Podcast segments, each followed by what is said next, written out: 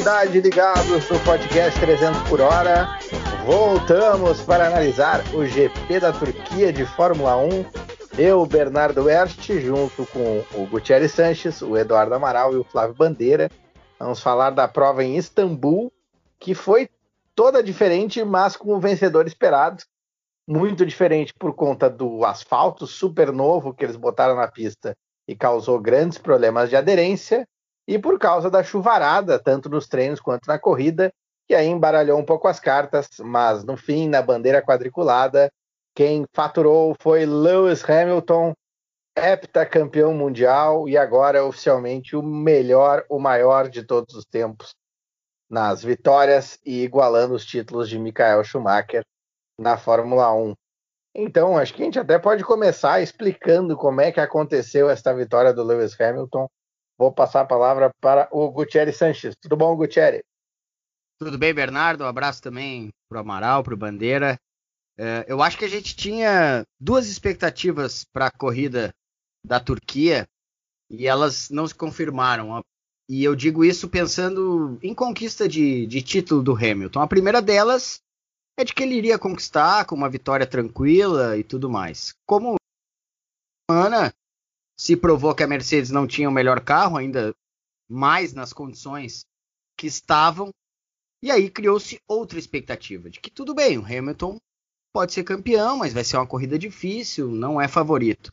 Só que ele não fez nenhum disso, nenhuma dessas coisas.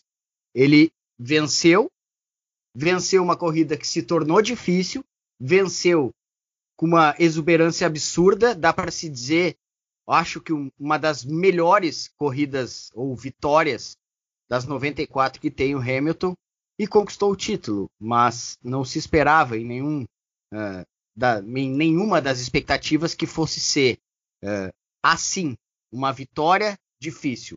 Se pensava numa vitória fácil ou daqui a pouco uh, ver outras equipes, outros pilotos brilhando. Todos os outros, ou a maioria deles, obri obrigatoriamente são né, abaixo do, do Hamilton, acabaram errando, fazendo de tudo na frente dele, acabou com ele. Parece uma coisa óbvia, mais uma vitória do Hamilton. Não, mas para coroar o título, uma grande vitória do Hamilton. Até queria analisar, pegando esse ponto de vista de que nenhuma das coisas esperadas aconteceu.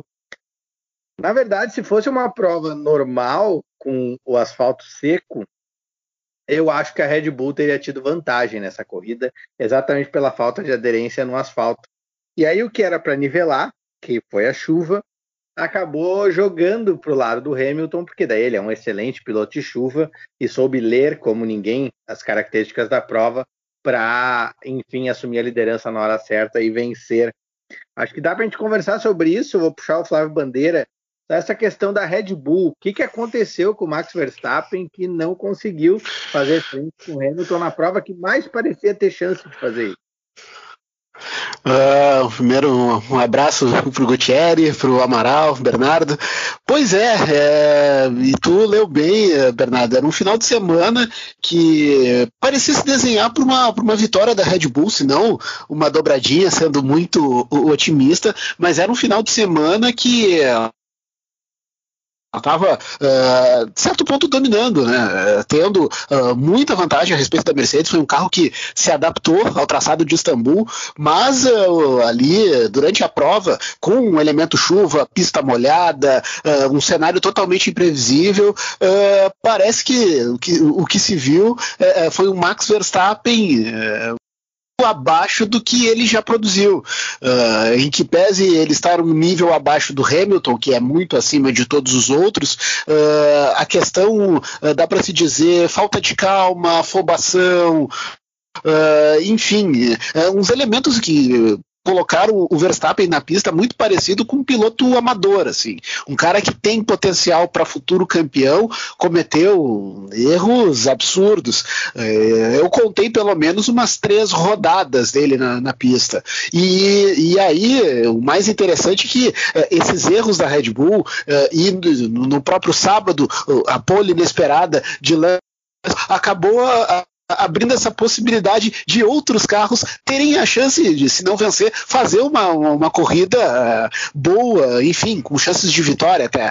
Então, uh, voltando para a Red Bull, principalmente com o Verstappen, foi muito essa questão de falta de calma, afobação, enfim, eu acho que ele, para mim, era o grande candidato a vencer a corrida, mas por conta de erros do próprio Verstappen, acabou jogando pela janela uma oportunidade de vitória em uma temporada tão dominante da Mercedes. Né?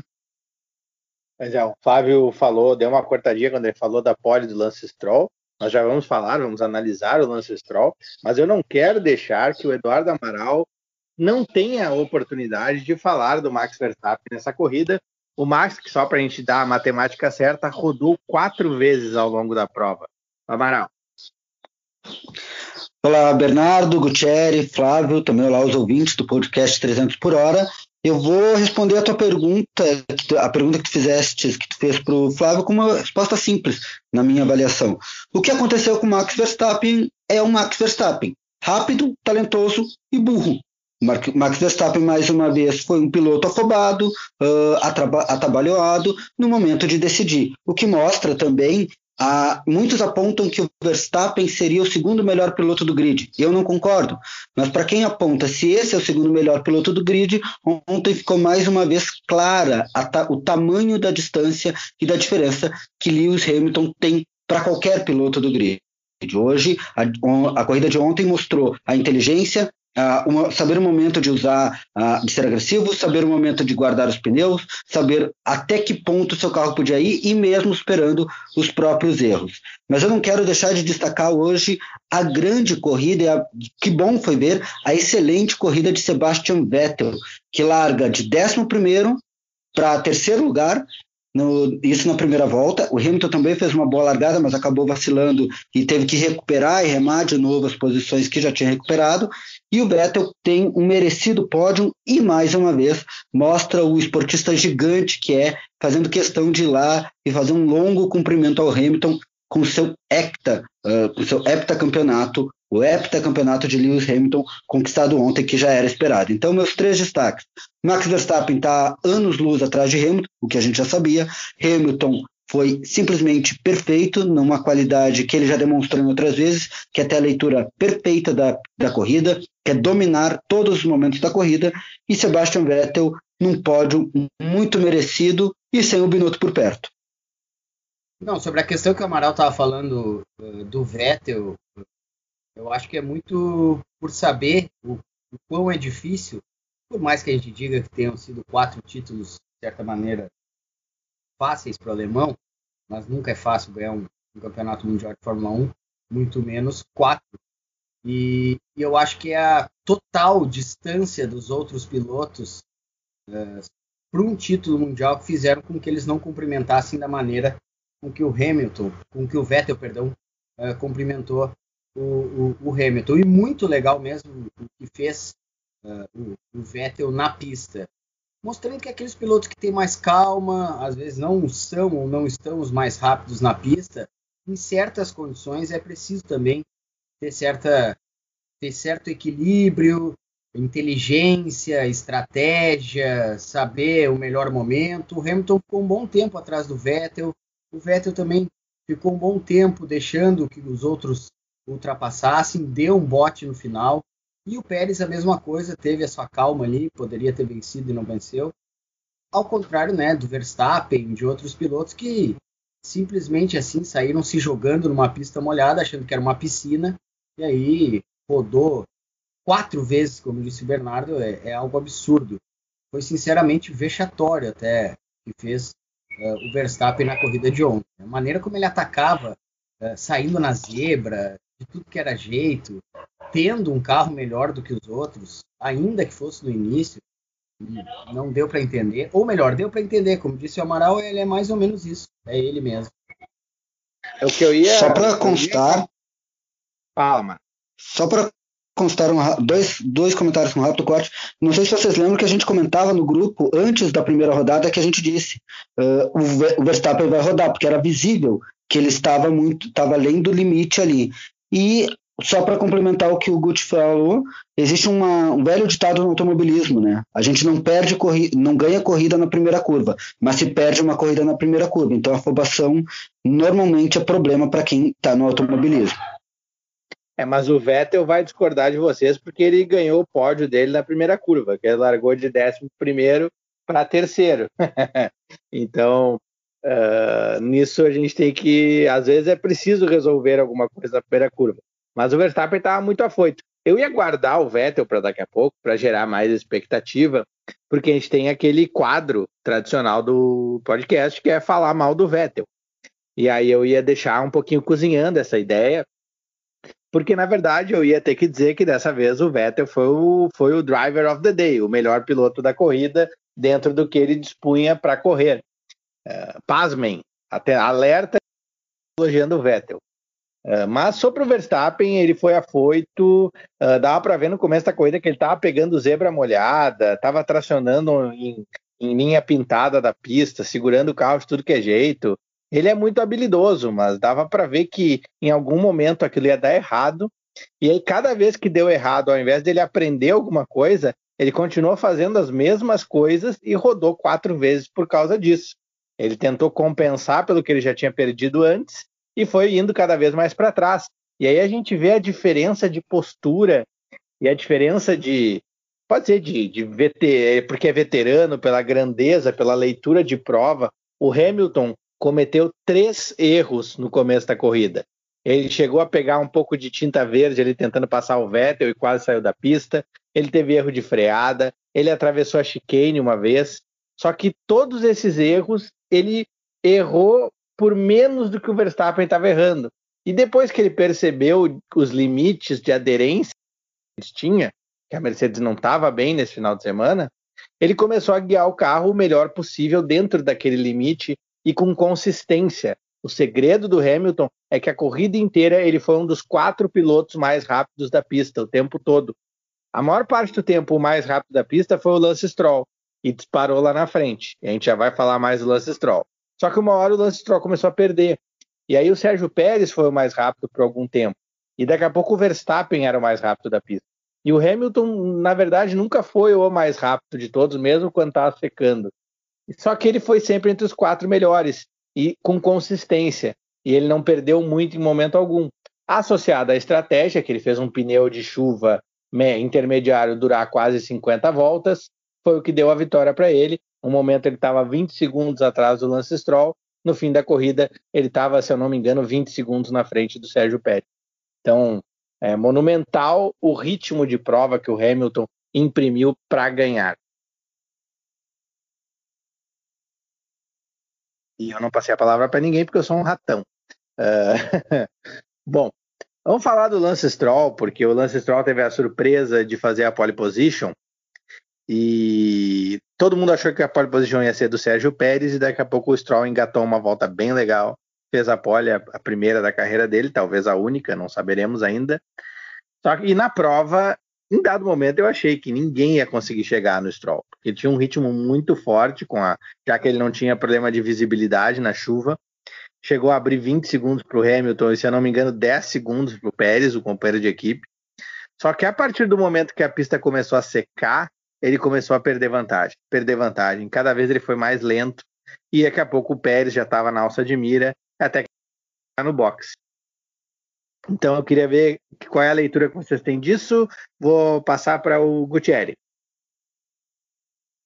Pois é, eu achei que o, que o Stroll uh, ele estava bem enquanto os pneus eram adequados para a condição que a chuva ou a pista molhada estava dando.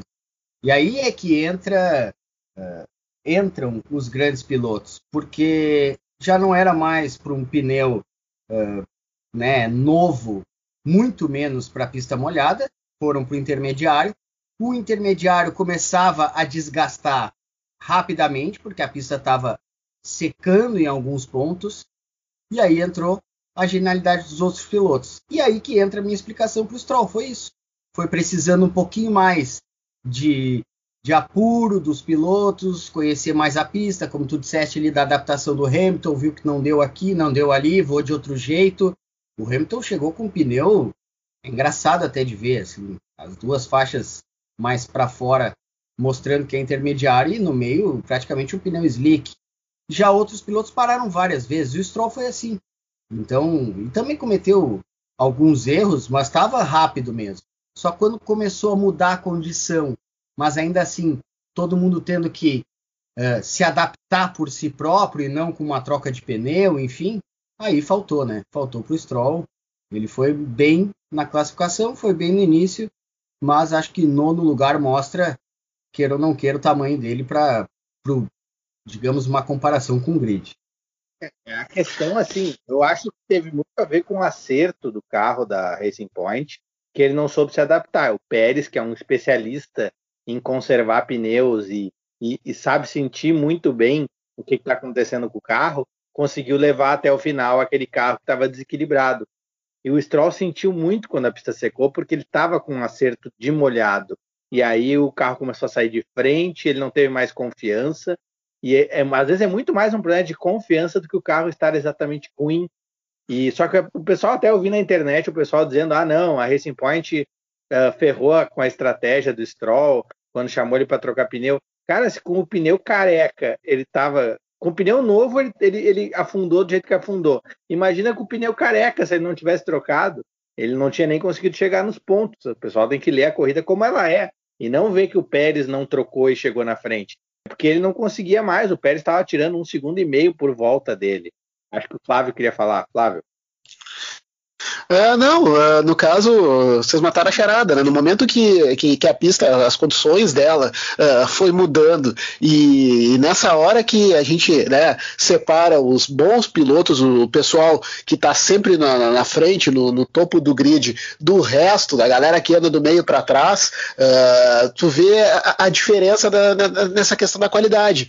E foi o que aconteceu com o Stroll, é, que pese ter conseguido uma pole position que talvez seja seja a única na carreira, uh, e tomara que não, tomara que consiga outras. Eu, eu, eu, eu tento não fazer muito da, da, da, dos pilotos novos que nunca chegaram a, a marcas uh, expressivas, fazer com que, né, ficar torcendo contra. Não, eu achei legal a pole position do Stroll, em que pese a gente uh, diga que ele não é um dos grandes, e de fato não é um dos grandes do, do, do grid atual, mas foi legal, enfim, uma pena não ter conseguido, uh, sei lá, daqui a pouco um outro pódio, enfim, mas sim, no momento que a pista, as condições dela começaram a mudar, em que o piloto, né, é, onde tu separa os grandes dos pequenos, digamos assim, o Stroll acabou afundando e eu confesso, achei uma pena, queria que ele uh, tivesse pelo menos a possibilidade de brigar pelo pódio daqui a pouquinho, até mesmo porque, né, o, o, o sábado e o domingo da Racing Point, uh, levando-se em conta pelo fato de ser a Racing Point uma equipe que não uh, costumeiramente não não é da, da frente, do pelotão da frente. No momento que, a, que a pista, as condições começaram a mudar, se separou, né? Os grandes dos pequenos, digamos assim, os pilotos que uh, costumeiramente não andam na parte da frente. Fica o aprendizado para o Stroll, quem sabe numa outra uh, oportunidade, uma outra situação situação, se não adversa, mas uh, uma, uma situação que lhe dê condições de andar na frente, quem sabe numa outra oportunidade ele tenha a possibilidade de vislumbrar, se não a primeira vitória, mas mais um pódio na carreira, algo assim.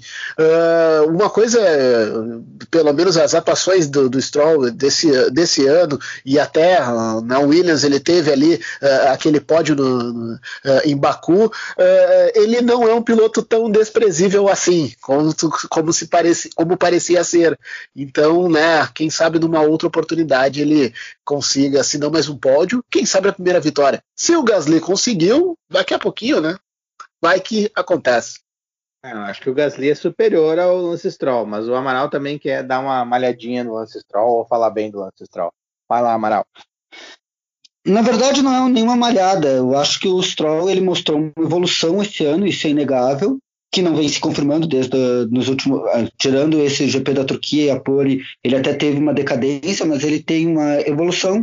Só que a diferença dele, eu acho que fica um pouco gritante ontem pelo resultado do Sérgio Pérez, né? Porque o Sérgio Pérez teve a mesma condição de pista e conseguiu manter o seu segundo lugar. Talvez a gente tivesse, se o Stroll conseguisse ter um desenvolvimento melhor, um pódio com Hamilton Pérez e Stroll. Eu só não queria, antes de. Eu sei que a gente já finalizou em tese o tema Vettel, mas só queria lembrar um detalhe: que ontem o Vettel mais uma vez teve que esperar um erro da Ferrari, que mais uma vez fez uma grande bobagem no, na hora do pit stop, embora o narrador da, uh, da transmissão não tenha notado, mas a Ferrari conseguiu uh, liberar o Vettel e não liberando o carro. O pirulito levantou, Uh, sem duplo sentido, por favor, uh, levantou liberando o piloto. Vettel tem sido difícil de levantar, mas dessa é, vez mas levantou. nesse levantou e aí o mecânico da parte da que segurava, que levantava o carro atrás, manteve o carro em pé no ar. Então, mais uma vez a Ferrari fazendo bobagem.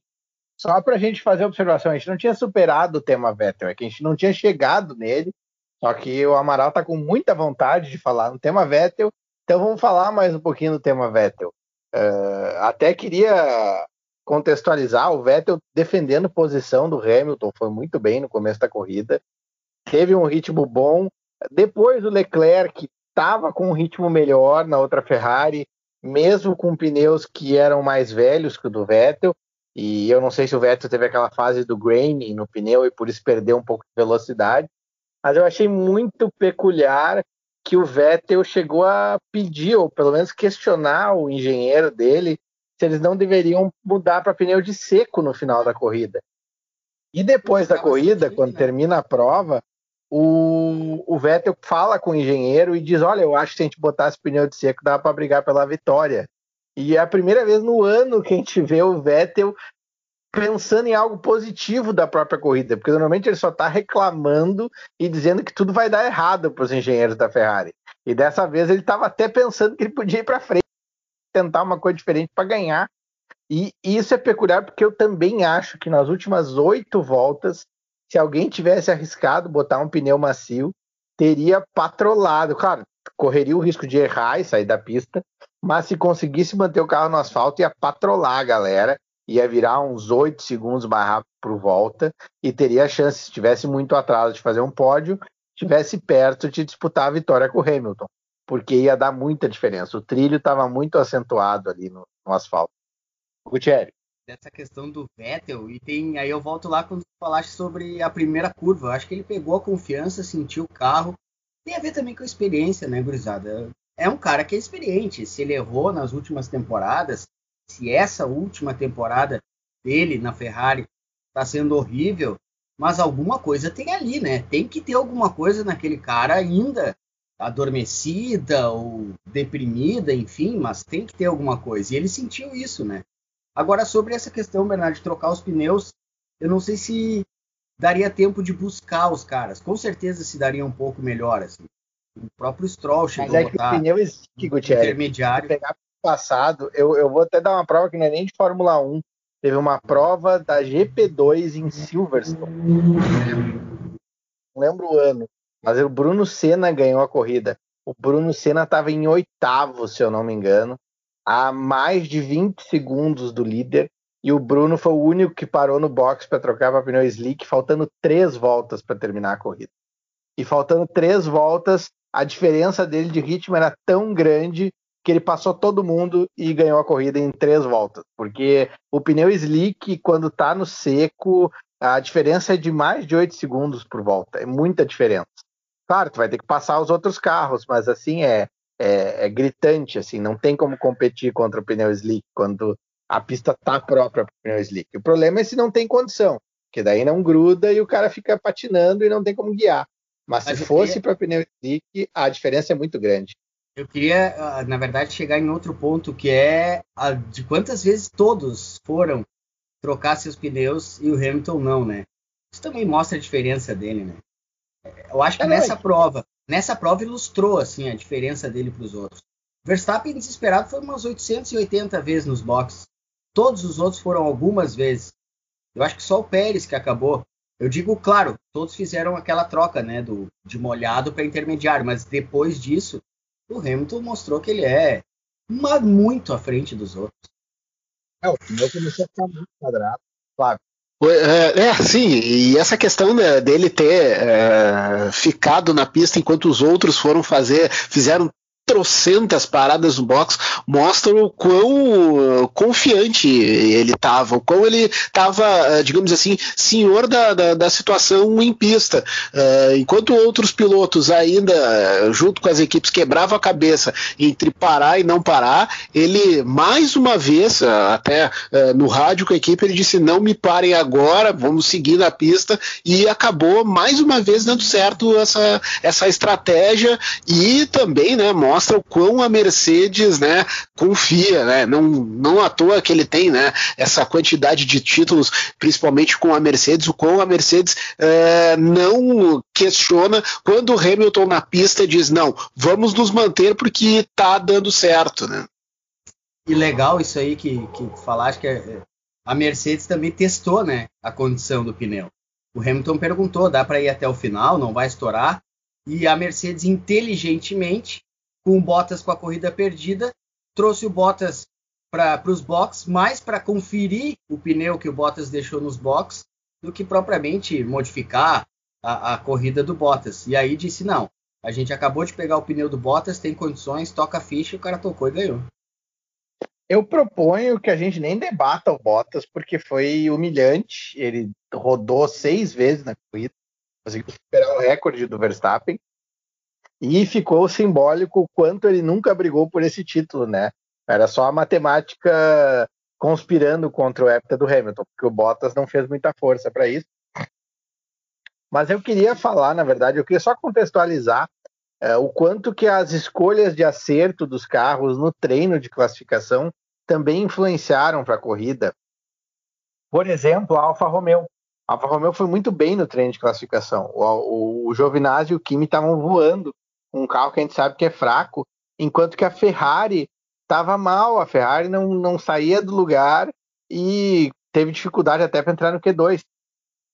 É que a Alfa Romeo ela configurou o carro para chuva forte, toda a regulagem de suspensão, asa, tudo, e aí deu para ver que o, o Raikkonen e o Giovinazzi na corrida afundaram que nem uns pedregulhos. O Raikkonen não teve chance nenhuma na prova. Depois da, das primeiras voltas, quando a pista estava para intermediário, ele já não tinha mais chance enquanto que a Ferrari começou a crescer, crescer, crescer, e no final era um dos melhores carros. Muito pela escolha de cada time em arriscar com um acerto mais misto ou um acerto de chuva forte. E claramente a opção melhor era, era ir para o mais intermediário, para seco, do que para molhado, molhado. Foi o que, por exemplo, deu problema do Lance Stroll no final também. Mas não sei se quero... falar do Bottas, podemos falar do Bottas. Amaral. Eu, na verdade, eu queria trazer um outro assunto. O Bottas, eh, só o meu único comentário é: ano que vem ele vai ganhar duas corridas e vai vir de novo aquela história. Será que agora vai? Não, não vai. Mas o meu comentário era, na verdade, sobre Sérgio Pérez, que está sem cockpit para o ano que vem, tem aí essa possibilidade dele entrar ou não na Red Bull. Tem a Haas, que está com as duas vagas em aberto ainda, oficialmente, pelo menos, até onde eu tenho notícia. Uh, confesso que talvez algumas notícias tenham me passado batido pela, por algumas outras situações, mas está aí um piloto que mostrou ontem, desde que retornou da, da Covid, que é um piloto que não pode ficar fora do grid ano que vem.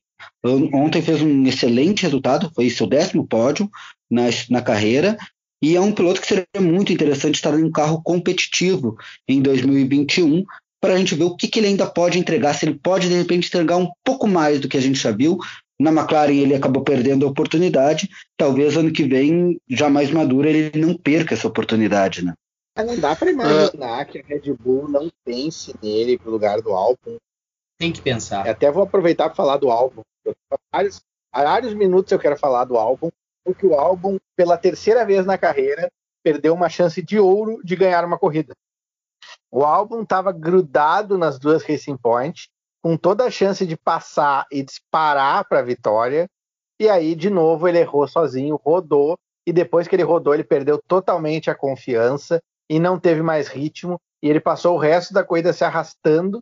E mesmo o Verstappen tendo parado três vezes no box, duas vezes a mais que ele, e rodado quatro vezes na pista, o álbum conseguiu ser superado pelo Verstappen quando ele tinha clara oportunidade de disputar a vitória, teve ali na, na, nas, nas bordinhas ali de passar as Racing Point e sumir na frente, e de novo ele foi o Alex Albon e desapareceu na corrida.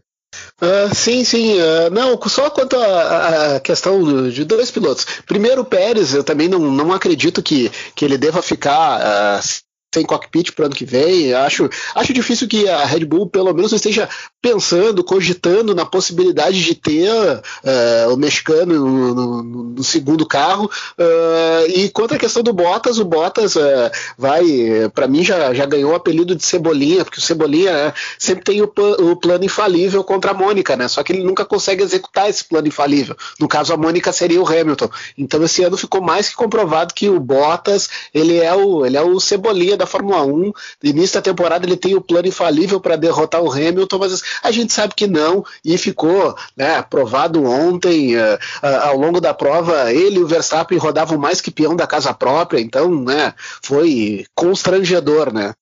Não, essa questão do Bottas, no fim a gente está falando, né? Mas acho que a própria Mercedes, todo mundo, vocês concordam, não sei se é impossível é, nem ele saber disso. Tipo, a Mercedes nem quer um piloto melhor. Isso é fato, já deu para perceber. É, acho que até eles pensaram assim, olha, veio a calhar essa, essa péssima corrida do Bottas. Vamos vem, vem cá que a gente quer ver como é que se comporta, ter opinião, a gente quer analisar a olho nu aqui, ver como é que ele fica depois de algumas voltas. Olha, Hamilton, tá beleza, a gente testou no, no ratão lá e pode ganhar a corrida aí que não vai estourar. É isso, né, cara? Eu tô exagerando, claro, mas não tem cabimento. Não tem cabimento. Bottas, final de semana, final de semana a gente repete isso. Não à toa que, que a própria Mercedes mesmo. Continua falando. Não, não, não à toa que eh, a própria Mercedes, meu, com essas rotações uh, pífias, ridículas do Bottas, ela não, digamos assim, não, não digo não mas não não coloca contra a parede, assim, no sentido de colocar muita pressão. Não, o cara tá ali, não tá incomodando o Hamilton, a gente tá ganhando corrida, tá ganhando campeonato, então segue o baile, deixa ele co continuar rateando, enfim, tá, por enquanto dá para se dizer que tá, tá confortável para os dois lados, tanto para o Bottas quanto para a Mercedes. Então está confortável que é o seguinte, vamos ser honestos, o Bottas eh, faz às vezes esses desastres de ficar fora da zona de pontuação, jogar corridas fora, mas a verdade é que, em média, ele é um segundo piloto ok, ele resolve os problemas, ele faz o primeiro segundo, ele faz o segundo lugar quase sempre, uh, ele consegue com o carro, óbvio que o carro é muito bom, mas com o que ele tem, ele consegue entregar resultados médios para bons, porque a Mercedes precisa para ganhar o campeonato de construtores com folga e o Hamilton disparar na frente e ganhar a corrida, porque o diferencial é o Hamilton. Então, eu acho que o Bottas é o piloto perfeito hoje pro Hamilton, porque ele já está numa idade também que ele não está a fim de ficar brigando dentro de casa, já tem oito títulos e ele não tem todo o direito de não querer brigar. Os outros que querem brigar com ele, que façam um carro tão bom quanto, né? É, o Amaral já consagrou o Lewis Hamilton campeão da temporada 2021 da Fórmula 1, sendo que ele nem renovou ainda com a Mercedes. Mas pro Amaral já é octa campeão, o Hamilton. Já, já é octa na Austrália. É, já na Austrália já é oito vezes campeão. Mas, Mas vamos combinar é, que... Na minha conta já Mas vocês duvidam? Vocês duvidam, cara? Eu tenho não, não, que vai ser ele. É, eu, já, eu até para o ano que vem, já vou dizer para vocês, dificilmente não será o campeão no ano que vem, porque não vai ter nenhum outro para bater de frente. Uh, Pode-se dizer uh, Verstappen, uh, sei lá, Alonso na Renault, uh, Vettel na, enfim, né? Juntar todos eles e todos eles vão perder. Aí, tá. então, vai, até tem piloto de repente, é. né, que possa, mas não vai ter piloto mais carro, não vai ter isso. Não, todos não vai ter. Inferiores. Todos são inferiores, é. mas digamos Eu queria fazer um comentáriozinho. Com o Vettel, com o é. Alonso, com todos esses caras. Beleza, eles estão no grid mas eles não têm condição, eu vejo assim, de, de bater o Hamilton. A, a Renault teve duas corridas meia boca agora, depois de ter o auge da temporada dela. Nessa prova também foi claramente escolheram errado o acerto para a prova e nenhum dos dois pilotos tinha performance para andar bem no bolo. O, o, Ricardo ainda pontuou, que é a qualidade do Ricardo, essas consistência, mesmo quando o carro está ruim, ele está lá entre os oito, dez primeiros. É, só que eu queria falar do Lando Norris, porque se tu pegar, desde que o Lando chamou a atenção da gente lá nas provas da Áustria, Silverstone, alguma coisinha a mais depois, a temporada, o, o score da temporada não mostra, mas a temporada, o Carlos Sainz tem patrolado o Lando Norris. O Carlos Sainz está sempre muito na frente do Lando Norris, fazendo boas corridas. Agora nessa aí chegou em quinto, se eu não me engano. uh, passando gente, andando bem, com os dois carros com o mesmo acerto. E o Sainz tem sido sempre bem melhor que o Norris nas últimas corridas. Eu queria fazer essa parte, porque tu olha para a tabela de pontos e não é o que mostra. E algumas corridas atrás eu até mencionei que isso estava acontecendo e a gente ainda não estava acreditando muito. Mas é verdade, o Carlos Sainz se impôs na, na temporada. E se tu pegar por corrida a corrida, o Carlos Sainz está bem melhor que o Norris nas últimas provas. Não sei se vocês eu concordam. Até, eu, eu até ia chamar. O Norris entrou em decadência, né? É, Good. e eu ia, eu ia falar do Sainz, mas eh, teve tantos, tantos elementos na, na corrida de, de, de, domingo que a gente acabou, eu, né, não ia chamar atenção para isso. Mas uh, é bem como o Amaral falou agora, uh, no estilo Eduardo Amaral, né? O Lando acabou, né? O Lando Norris acabou na, na temporada. E o Bernardo falou outra questão que complementa, foi patrolado pelo Carlos Sainz. A gente cada vez mais vê pilotos cada vez mais jovens mostrando muito talento, isso é inegável. Tanto que esses recordes de pole mais jovem, vitória mais jovem, daqui a pouco título mais jovem, tudo isso meio que foi quebrado de Hamilton para cá e tem Alonso, nessa, teve Alonso quebrando, teve todos eles né, nesse sentido, que estão cada vez mais precoces, talentosamente mais precoces. Só que ao mesmo tempo, como também, por outro lado, a preparação física, a preparação mental e tudo mais está evoluindo para os mais velhos, cada vez mais a gente vai ver piloto experiente com uma capacidade ainda de entregar, se dando bem justamente pela experiência. Talento, os garotos cada vez, acho que até tem mais, mas a experiência está contando cada vez mais né, na Fórmula 1, porque ela consegue deixar os caras mais longevos fisicamente, né? A tecnologia, enfim, a preparação. E nisso, principalmente a questão do, do, do Sainz e do Norris, eu me lembro de uma, de uma entrevista que. Uma entrevista não, de um comentário da, da Juliane Serrazoli, que é a que acompanha uh, eh, para os canais UOL, a Band, Band News FM, acompanha todo o circo da Fórmula 1. Uh, eh, a Juliane ela até fez uma entrevista com o Norris, então logo no início da temporada, e ela uh, pediu um comentário para ele a respeito do Sainz ir para a Ferrari, né? E aí o Norris falou como assim? Ele vai para Ferrari, ele nem é tão bom assim. Uh, não sei se em tom de deboche, brincadeira, enfim, mas se viu que, né, ele estava né, completamente errado, o Sainz de uma temporada amplamente superior ao desempenho do Norris, uh, isso que o Norris teve pódio na temporada, tudo, enfim, mas ainda assim teve aquele pódio mais afundou, então né, ficou comprovado que uh, o Carlos Sainz é muito superior ao Lando Norris, que uh, só o tempo vai dizer se ele vai confirmar ou não né, a expectativa dele ser um bom piloto, né, se espera muito do Lando Norris, que até agora, enfim, não, não, não tem mostrado muito a que veio, né. Só para deixar claro uma coisa, eu sei que o Carlos Sainz nem chegou nos 30, se não me engano ele tem 25, 26 anos. Acho que 26, nasceu em 94. Mas eu quis dizer que ele, a, a experiência maior cada vez conta mais. A própria história do, do Hamilton mostrou isso, né? Ele cometeu de erros no início da carreira e hoje o cara tem tudo nas mãos. Tudo que acontece numa corrida no campeonato ele controla. O Lando vai ter que cavar muito fundo ano que vem para encarar o Daniel Ricardo na McLaren. Vai ser o. Digamos assim, pode aposentar o Lando, o Lando dependendo do que acontecer. Vou torcer muito para ele, pra ele tomar esse, esse castiguinho assim de fogo. Essa parceria eu, difícil. Até por, e eu acho que isso pode acontecer. Situação, né? Uh, a gente fala a gente falava do ano que vem, uh, se a McLaren conseguir evoluir bem o carro, não sei se vai chegar a esse nível, mas às vezes acontece, alguns momentos de um carro evoluir tão bem, talvez seja o Ricardo o cara encarar o Hamilton, chegar mais próximo de encarar o Hamilton. Óbvio, o carro da McLaren precisa evoluir muito, eu sei que não é algo simples, mas o Ricardo é um piloto muito, para mim, eu já falei mais de uma vez, o segundo melhor piloto do grid hoje, e com carro competitivo pode ser o cara que vai fazer o Lando comer poeira e encostar ali no Hamilton, brigar por mais de, mais de dois pódios no ano, né? Motor Aliás, ter, né? tempo, É verdade. Uh, já cortei todo mundo. Aliás, acho que a temporada do ano que vem pode ser uma temporada em que muitos pilotos uh, jovens podem acabar, né, de fato, uh, se afundando por causa de pilotos com mais experiência. Né? É só fazer ali o Ricardo com o Norris, o Alonso com o Ocon, que é mais. O Kimi já não dá para dizer a mesma coisa. enfim, faz muito sentido que o que foi dito há pouco essa questão dos pilotos mais experientes uh, de fato mostrando muito mais do que as jovens promessas, né? É, daqui a pouco o próprio daqui a pouco o próprio Sérgio Pérez em cima do, do Max, já pensou? Num carro não igual tá... serviço?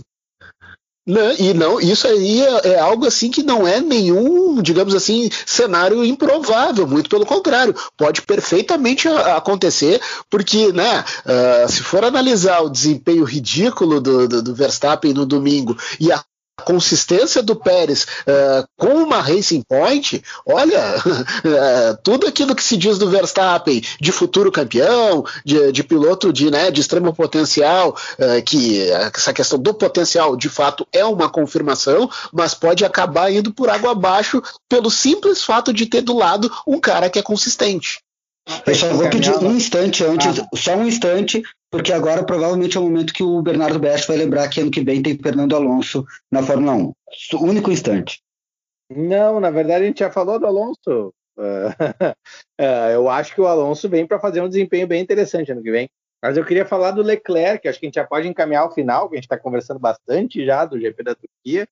E daqui a pouco o Gutierrez fica invocado, porque está muito grande o podcast. É, a questão ah, pior é... que dessa vez eu nem tô olhando o horário e tô gostando e por mim podemos continuar mais umas oito horas. É, mas tá, tá, já foi bastante. Eu queria falar do Leclerc, porque por mais que ele tenha perdido o pódio na última volta, a fome que ele mostrou ao longo dessa corrida para se recuperar lá de trás, até ficar uma curva de ser o segundo colocado da corrida, porque ele chegou a passar o Sérgio Pérez, mas tomou o troco do Pérez. O Leclerc ele está se, se credenciando se a Ferrari fizer um carro meio bom ano que vem, ele é que pode ser o cara a pelo menos incomodar o Hamilton. Se resolverem esse problema de motor, porque é incrível, ele colocou a Ferrari em condições de pódio já em umas seis corridas, pelo menos, e fez pódios. Então, com o, equipamento que ele teve esse ano, está provado, mais do que provado. Tem um, eu estou dizendo, no momento, ele ainda não está no nível do Verstappen, mas ele tem um potencial maior que o do Verstappen no momento. E no próprio GP da Turquia, né, Bernardo? No próprio GP da Turquia ele deu condições para a Ferrari ter um pódio, né? Graças ao Vettel passando ele. Não, e o erro dele no final é, é, é o típico erro de quem está uh, ah, tentando e ali viu a possibilidade de melhorar a posição, terminar numa segunda posição. É, diferente de um erro, diferente do erro do Verstappen, que foi um erro de afobação pura. Ali, do, do, do Leclerc, não foi afobação. Eu, pelo menos, não vi dessa forma. Foi muito mais aquela questão do cara que viu a, a possibilidade de sair de um segundo para um terceiro lugar acabou, né? Ali a, a, terminando a reta e o carro não parou, deu a possibilidade do Pérez entrar para e colocar o Vettel no pódio. Mas, enfim, pode ser que talvez, de fato, o Leclerc para 2021 seja, se não o rival do Hamilton, o cara a incomodar, né? É, eu vejo o Leclerc como um piloto mais possível de apostar no futuro, porque ele é mais inteligente. Ele talvez não seja tão rápido quanto o Verstappen, talvez ele não seja tão. Uh, não faça corridas que encham os olhos, mas ele também não faz tanta burrada. Faz as dele, mas assim, ele é um piloto mais frio, ele sabe ser mais calmo, sabe ser mais preciso na hora da ultrapassagem, na hora de tomar as decisões. E ontem também ele encarou um páreo duro, né? Que era o Sérgio Pérez, que não é fácil de ultrapassar. Por algum motivo me veio a lembrança de Arno Trulli, um dos pilotos mais difíceis de ultrapassar na história da Fórmula 1 o que o Pérez fez naquela última volta ali é um pequeno milagre na minha avaliação, porque ele estava com os pneus tão ruins ou não muito melhores que os do Hamilton, e ele conseguiu, depois de ser ultrapassado, o Leclerc com a asa móvel, ele conseguiu dar um X e um troco no Leclerc, sem pneu, ele estava totalmente sem pneu. Eu não sei onde é que ele achou tração no carro para frear ali e conseguir devolver a posição para cima do Leclerc foi realmente uma manobra muito interessante aquele troco dele para cima do, do Charles Leclerc. É isso então, gurizada. Bom, agora, né, vamos para as últimas três. O campeonato a toque de caixa indo para o seu final, né? Agora eu já torço sinceramente para que o Hamilton dê um tempo, queira só fazer festa, ter ressaca, só para ver se os outros conseguem mostrar um pouquinho de serviço, porque tá sem dar graça. Eles só falam que podem fazer mais, mas quando tem oportunidade não fazem, né? Daí fica complicado. O Hamilton devia tirar férias. Bota Exato. um outro piloto aí só pra gente se divertir. E bota o Huckenberg, só pra ver se o Huckenberg consegue fazer um pódio. Bota o Huckenberg no lugar do Hamilton, ver se ele faz o pódio finalmente. Até porque a assunto br- pra mim. Até porque a briga ali atrás tá peleia bonita ainda, então vai ser legal ver essa briga do pós-Red Bull e pós-Mercedes, né? As duas primeiras, como é que vai ser a guerra entre os pilotos e as equipes.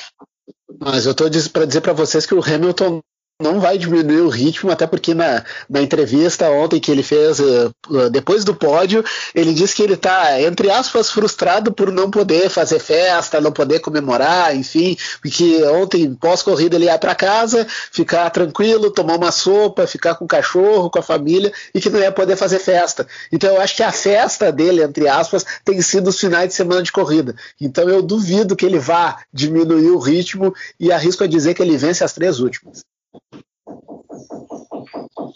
Tá, com essa projeção, vamos para os dois GPs do Bahrein, um no anel externo e depois para Abu Dhabi. Grande abraço. Um abraço a todos.